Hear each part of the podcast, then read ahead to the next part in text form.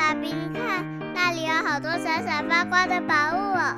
真的耶，宝贝，那就是传说中的十灾故事同心阁。我们赶快去一探究竟吧。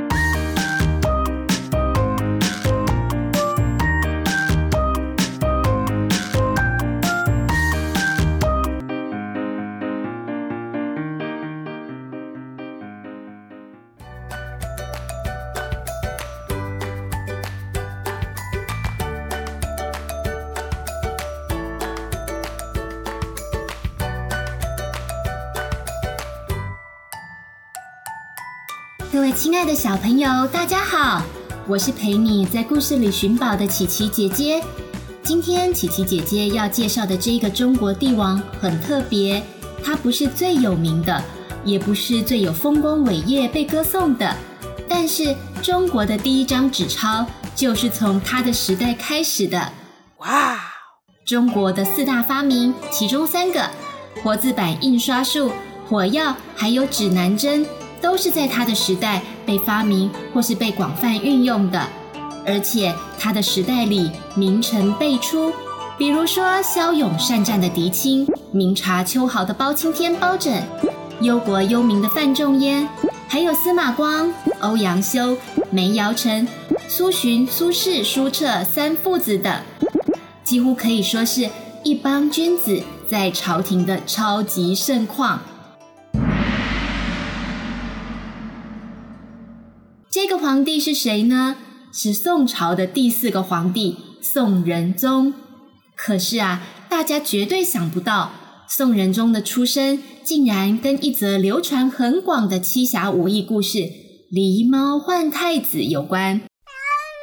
据说宋真宗对于一直没有儿子这件事情感到很着急。那个时候，他的两个妃子刘妃和李妃同时间怀孕了。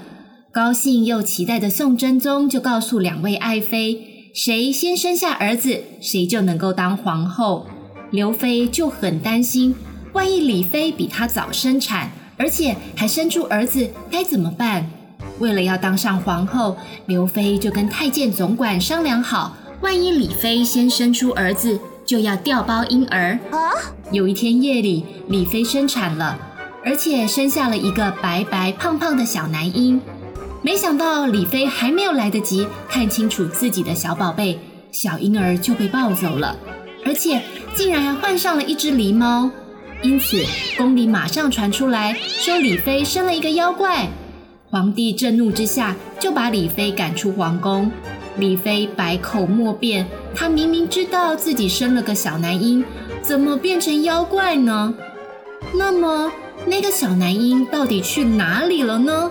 本来刘妃的侍女寇珠奉命要让小婴儿消失在这个世界上，但是啊，寇珠是个善良的女孩，她舍不得结束小婴儿的生命。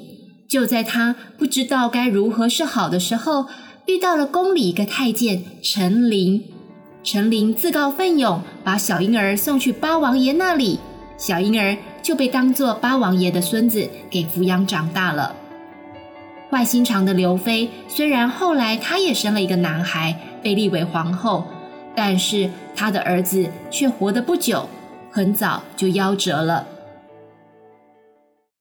宋真宗又遗憾自己没有儿子，可是他又必须立继承人呢。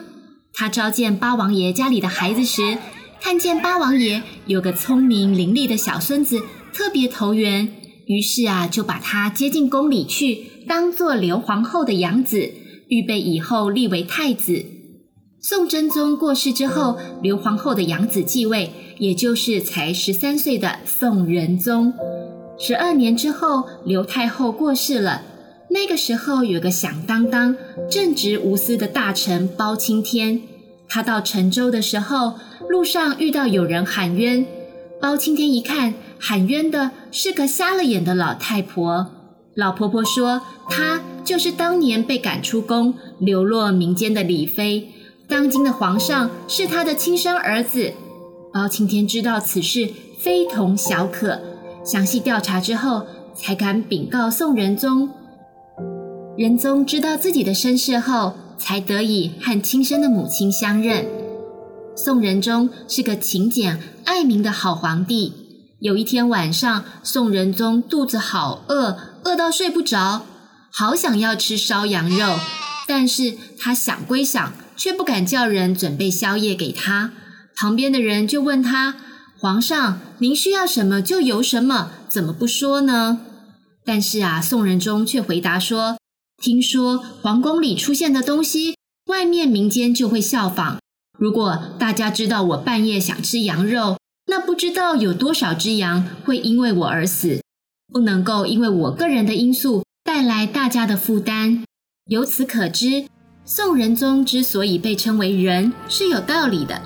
宋仁宗在位四十二年，他努力维持和平，而且任用了大批的人才，因此人称宋仁宗时期。是中国历史上难得的一帮君子在朝，也因为他的努力，让北宋的文化、艺术、经济还有文学都有非常可观的发展。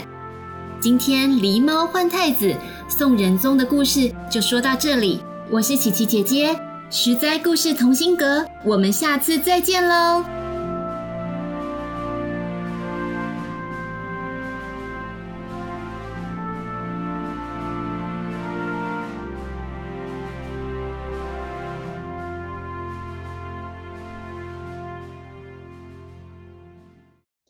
由十三十三网络教育学院制作播出。